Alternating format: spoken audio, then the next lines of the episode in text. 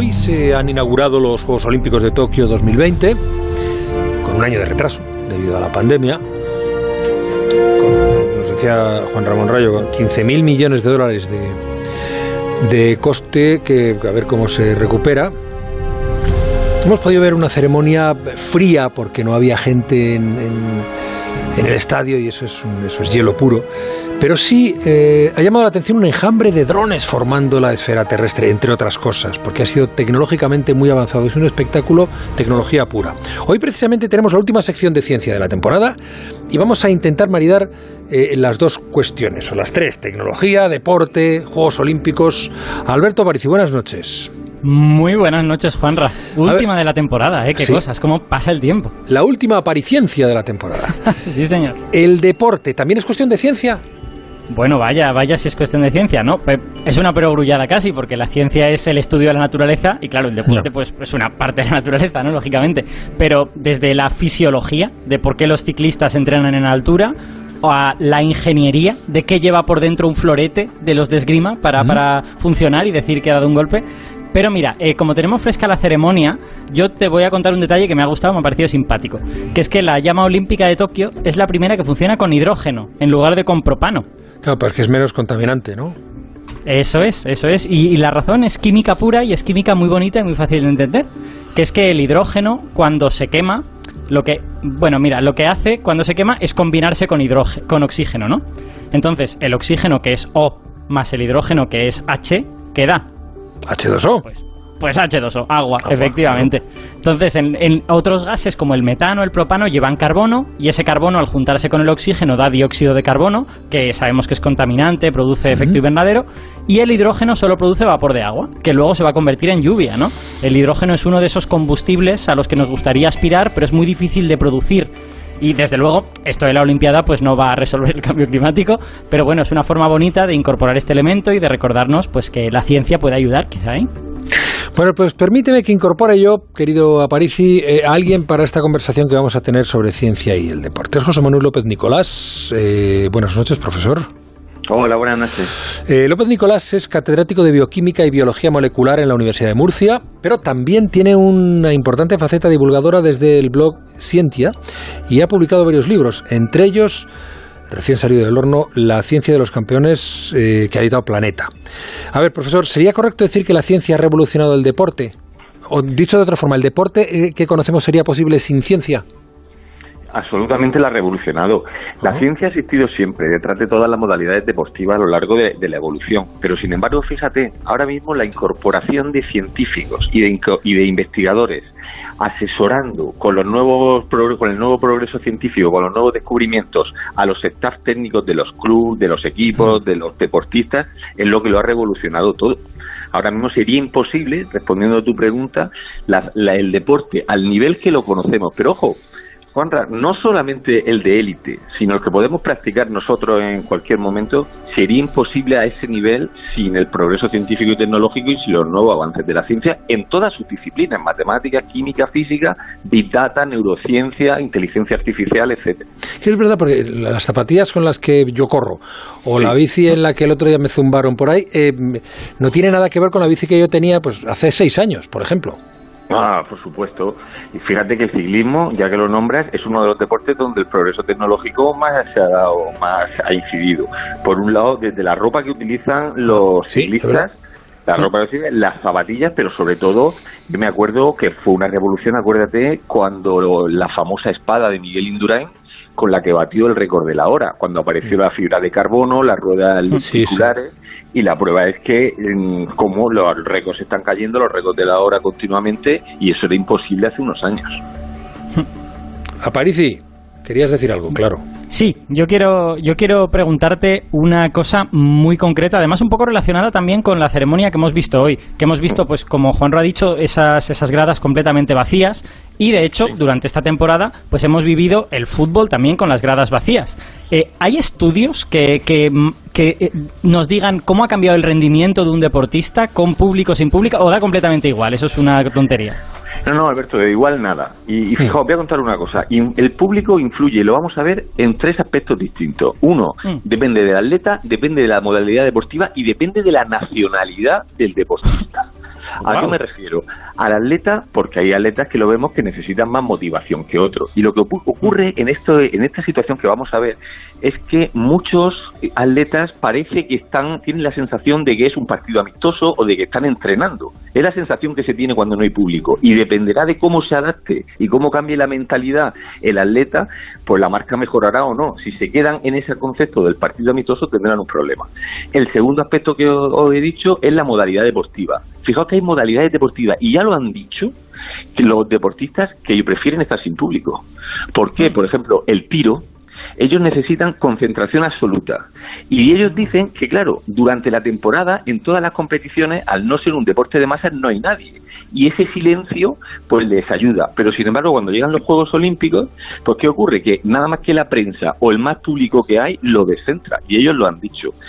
Pero fijaos algo muy muy que va, se va a ver mucho, es la nacionalidad. Vosotros podéis pensar, bueno, ¿qué tiene que ver que haya público o no haya público si eres español, si eres italiana o si eres americana? Pues el, el problema viene con el país anfitrión. Hay estudios que demuestran que normalmente, y nosotros lo vimos en la Olimpiada del 92, que el público de donde se celebra incide pues, muy positivamente en dos factores. Ojo, uno en el rendimiento de los atletas de su país, por esa motivación mm. extra que tienen, y dos, y hay que claramente hay que decirlo, en las decisiones arbitrales. Está más que demostrado, más que demostrado que el jugar en casa pues hay deportes donde eh, el referee, el árbitro, etcétera, pues se ve volcado hacia el equipo de casa. Y eso hay estudios científicos, pero en las mejores revistas del mundo que lo demuestran.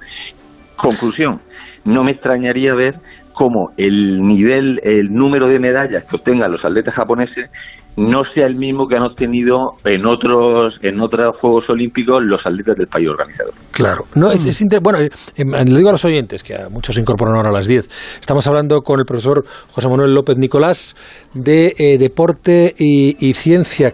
yo no había pensado, piensas muchas veces, un saltador, por ejemplo, el público te lleva en el aire. Y, es verdad, debe ser. Yo, yo, yo no, no soy atleta de élite, ni siquiera soy atleta. Soy del Atleti, pero perdón el chiste malo.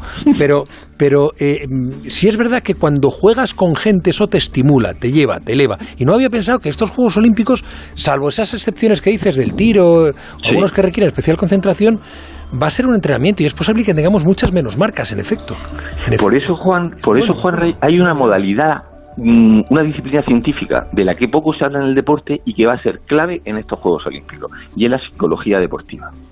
Van a tener que prepararse psicológicamente muy, muy bien los atletas, lo que acabas de decir, para no tener esa, esa sensación de entrenamiento o de amistoso y saber que se están jugando allí muchísimo. Y ahí la hmm. psicología es, la, es la disciplina científica que en estos Juegos Olímpicos más va a influir.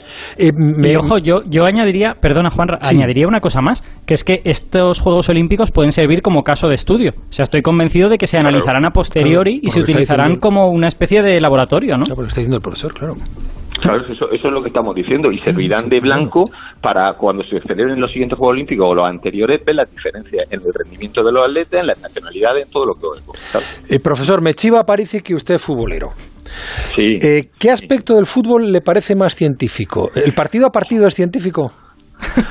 El partido a partido es científico, pero hay otras cosas que influyen, que, me tienen impactado. Fíjate que, que la ciencia de los campeones lo que yo he hecho es cada capítulo se lo dedico a un momento histórico o a un deportista histórico. No, no lo de la química del tenis, el fútbol, de las matemáticas del fútbol, no, es un momento histórico. Y hay uno, por lo que estás diciendo, se lo dedico a la final del Mundial que todos recordamos que ganamos. Y son todo un capítulo dedicado al gol de Andrés Iniesta. ¿Qué disciplinas científicas hay? Todo un capítulo. Imagínate si soy futbolero o no soy futbolero.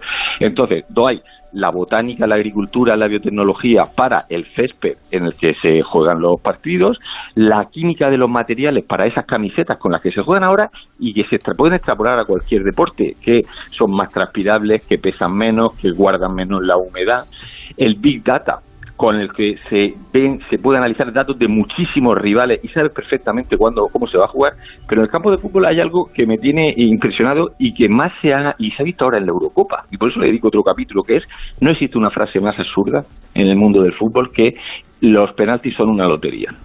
Eso es un mantra, es un mantra que se ha cogido y se repite y ahora ya hay estudios. En las mejores revistas científicas del mundo donde dicen que la estadística, la psicología, la biomecánica, incluso la óptica juegan un papel fundamental para saber en qué momento tiene que tirar tu máximo especialista, qué debe hacer el portero en cada momento, quién tiene que ser el jugador que pide cada, cada penalti de la tanda, dejar eso al azar es totalmente absurdo. Qué bueno. Estamos hablando con el profesor eh, Nove Nicolás. No le despido todavía antes de saludar, porque seguro que alguno de mis eh, compañeros de tertulia de esta noche eh, o quiere hacerle alguna pregunta o está despertando su curiosidad. Estoy pensando en John Muller, Ricardo Colmenero, Pedro Narváez. Eh, Pedro, buenas noches. Hola, muy buenas noches, ¿cómo estamos? Eh, pues encantado de saludarte. John Muller, buenas noches, John. Hola, buenas noches, Juan Ricardo Colmenero, buenas noches. ¿Qué tal? Muy buenas noches, jefe. ¿Cómo estamos? Eh, bueno, pues ya que me has llamado jefe, te ofrezco la oportunidad, si quieres hacer una primera, con permiso de Aparici, si quieres hacer alguna pregunta al profesor. Por supuesto, aparte creo que, debo ser el más futbolero de la pandilla. Oye, el, a ver, ¿va a cambiar la normativa del tema del valor doble de los goles fuera de casa? Y ahí entra también el tema del público, porque decían que no, que no, realmente no beneficiaba eh, en absoluto, que no era equilibrado, que al final quien sale beneficiado era el que estaba bueno, al menos mientras duraba el tiempo reglamentario, que realmente no estaba, desequilibraba completamente la cosa, pero yo no lo tengo tan claro. Yo creo que al final el que juega la vuelta en casa sí que tiene ventaja. Pues fíjate, yo he analizado los últimos partidos de la Champions de muchos años y ocurre totalmente al revés. Porque antes, antes efectivamente se demostraba que el jugaba en casa, el último partido tenía esa ventaja, pero ahora mismo la presión psicológica del que juega en casa al final y tiene que remontar, se supone, la, la eliminatoria, está pudiendo con ello. Fíjate que eso es algo muy parecido, la, la, razón es muy parecida al cambio que debe haber, no sé si habrá, ya, sé, ya hay rumores, pero debe haber en el lanzamiento de los penaltis. Es exactamente lo mismo, porque es la presión psicológica de ir detrás y tener que remontar. Ahora mismo, los penaltis, ¿sabéis? Que, bueno, pues lanza un equipo, luego lanza el otro y así continuamente. Pero ahora mismo lo que se está pretendiendo es que se lance estilo el tiebreak del tenis, en el cual tú tiras un penalti y luego el equipo contrario tiene que tirar dos y luego tú tirar dos para que no vaya uno siempre por delante y otro por detrás porque psicológicamente se ha visto que afecta. Pues en el fútbol, en eso de ir por detrás y tener que remontar, aunque sea en casa, eso se ha demostrado que afecta. Y volvemos a la psicología como una de las disciplinas que más influye en los resultados. Entonces, ahora mismo yo veo bien el hecho que se cambie la normativa del valor doble cuando juega en casa. Y los deportistas son los que deben aislarse de esa presión del público y, que no le influya tanto. O sea, por razones científicas, ojo, por razones científicas. Igual que lo del cambio de la normativa del penalti. Qué bueno. John, seguro quieres preguntar. Bueno, a mí, me parece muy interesante lo que está contando, porque la psicología eh, conductual es uno de los temas que más me interesa en la economía. Eh, me imagino que aquí también funciona lo de los empujoncitos, los nudge que se dicen, ¿no? ¿A qué te refieres con eso? Bueno, pues que muchas veces para que una persona tenga que eh, realizar una determinada acción hay que generarle un incentivo, un empujoncito, se suele decir. claro. Claro, lo que pasa que eso a veces... Para favorecer una conducta positiva, por ejemplo. Fíjate, fíjate, pero pues te voy a poner... Eh, eso está totalmente demostrado, pero te voy a poner lo contrario. Cómo ese empujoncito puede ir en contra tuyo, en vez de la psicología. Lanzamientos de... Volvemos a los lanzamientos de penalti. Resulta que el jugador que debe lanzar. Está más que demostrado que cuando se lanza la moneda, la moneda al aire, si tú empiezas lanzando la tanda de penaltis y logras marcar el primer gol, tienes un porcentaje más alto de ganar la tanda. Entonces, ¿a quién debes elegir primero? Debes elegir primero a tu mejor lanzador para asegurar ese gol, ¿vale? ¿Qué ocurre por lo que estás diciendo de la conducta? Porque muchas veces el mejor lanzador quiere la recompensa de llevarse la fama final, de llevarse las fotografías, de llevarse ese momento que todos van a abrazarlo. Y él decide, el jugador, por esa recompensa, decide saltarse lo que dice la ciencia, de lanzar primero y, y lanzar el último. Y fue lo que le pasó a Cristiano Ronaldo contra España, precisamente jugando con Portugal. Pero ¿qué tiene eso de peligroso? Lo que tiene peligroso por ese empujoncito que tú quieres tener, en este caso el ego, que resulta que un jugador de tu equipo anteriormente ha fallado, y no llegó a tirar el penalti. Y entonces, ¿Por qué? Porque los españoles marcamos todo y los portugueses fallaron antes y el mejor jugador de ellos, por ese empujoncito que él quería, pero que iba en contra del progreso científico, pues no lanzó el penalti cuando él debía y perdieron la eliminatoria. Entonces, cuidado con eso porque el empujoncito a nivel colectivo es bueno, pero si lo adopta el empujoncito a nivel individual, se te puede volver en contra. Esto es un algo parecido, por ejemplo, hay un capítulo que le dedico a Carolina Marín, porque para mí no hay deportista en el mundo que utilice tanto el Big Data, el Big Data, para saber cómo está jugando la rival cómo juega la rival, si va por delante o si va por detrás, para tú entonces em, estar atenta o poder contrarrestarla, pero fijaos, por lo que dices de, la conducta psicológica, todos vemos a Carolina Marín cuando de momento empieza a dar esos gritos de ánimo. Bien, nosotros nos creemos, y, y en parte también es así, que es para animarse. Ojo, ella sabe, gracias a la ciencia, cómo afecta esos gritos a, a, cada rival con la que está jugando. Y tú verás, si la rival es, ella ha estudiado por el Big Data, por todos los datos que tiene de la rival, que, le, que no le afectan esos gritos, verás a Carolina Marín ese día gritar poco. Pero si la rival, ella sabe que se va hundiendo poco a poco, conforme ella se va animando, la verá gritar más. Nada es casualidad. Qué bueno, caray. Qué bueno, caray, sí, sí. Pedro, esperemos que gritemos mucho este, este, este, este, año.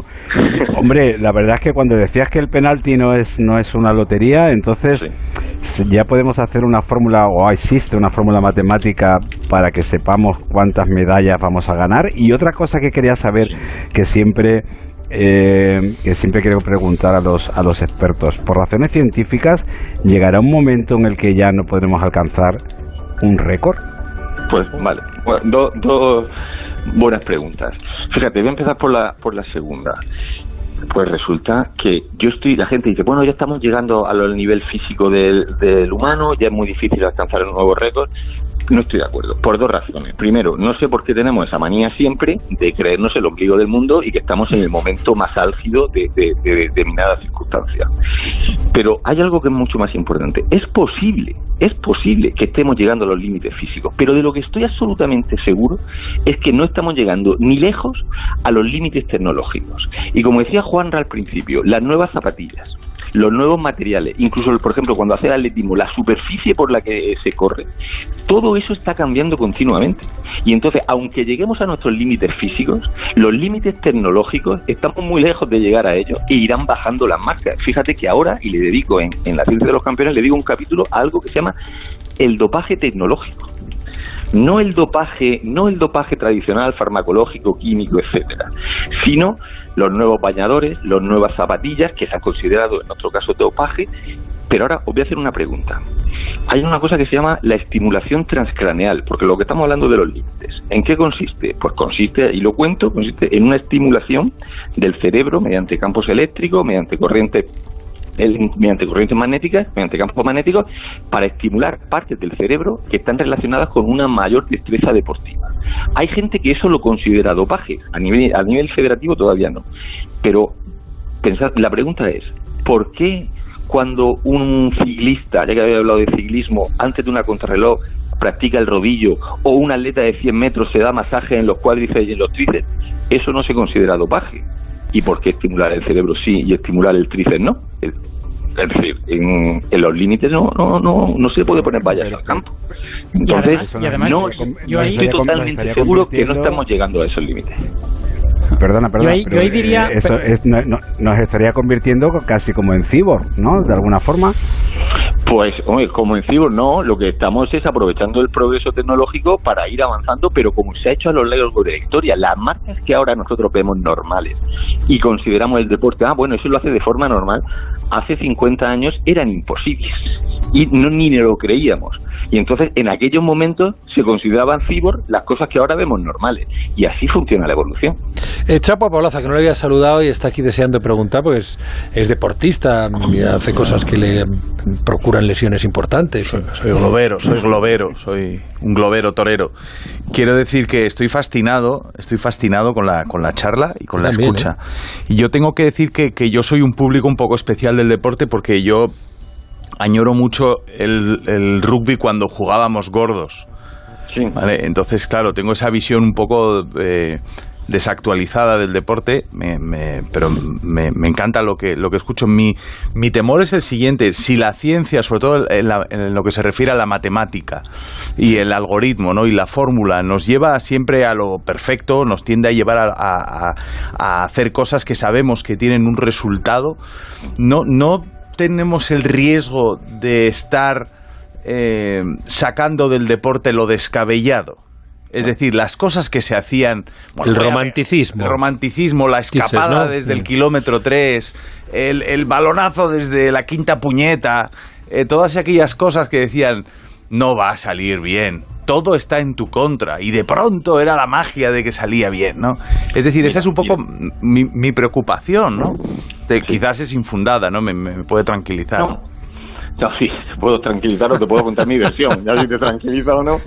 Pero no, fíjate, el, el primero, hay la ciencia te da te ayuda, la tecnología te ayuda, pero ojo, siempre hay dos factores que influyen muchísimo que es la calidad del deportista, porque si no todo el mundo estaríamos repitiendo la geometría de la que hablo, de la, selección española, cómo se movía cuando ganamos el Mundial, la repetiríamos y ganaríamos todos los Mundiales. No, la calidad de los jugadores es importante y la suerte también es importante.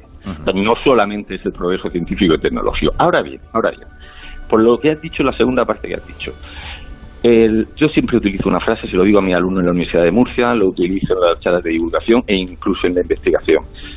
El conocimiento te proporciona placer esto que se dice de que no, es que eh, se, más feliz siendo ingenuo, o que se dice es que se pierde el romanticismo, se pierde la magia. No, yo te digo que si tú te pones a ver, iba decir si, lees la ciencia de los campeones, pero hazlo y ya verás lo que te pasa. Si tú ves luego cada una de las modalidades deportivas, sabiendo, entendiendo lo que está ocurriendo en cada momento, por qué este nadador está nadando más tiempo por debajo del agua, por qué corre de esta forma, pone los brazos de determinada, en determinada forma, por qué utiliza la física para esos golpes de tenis que parecen, que parecen surrealistas que puedan entrar a la pelota.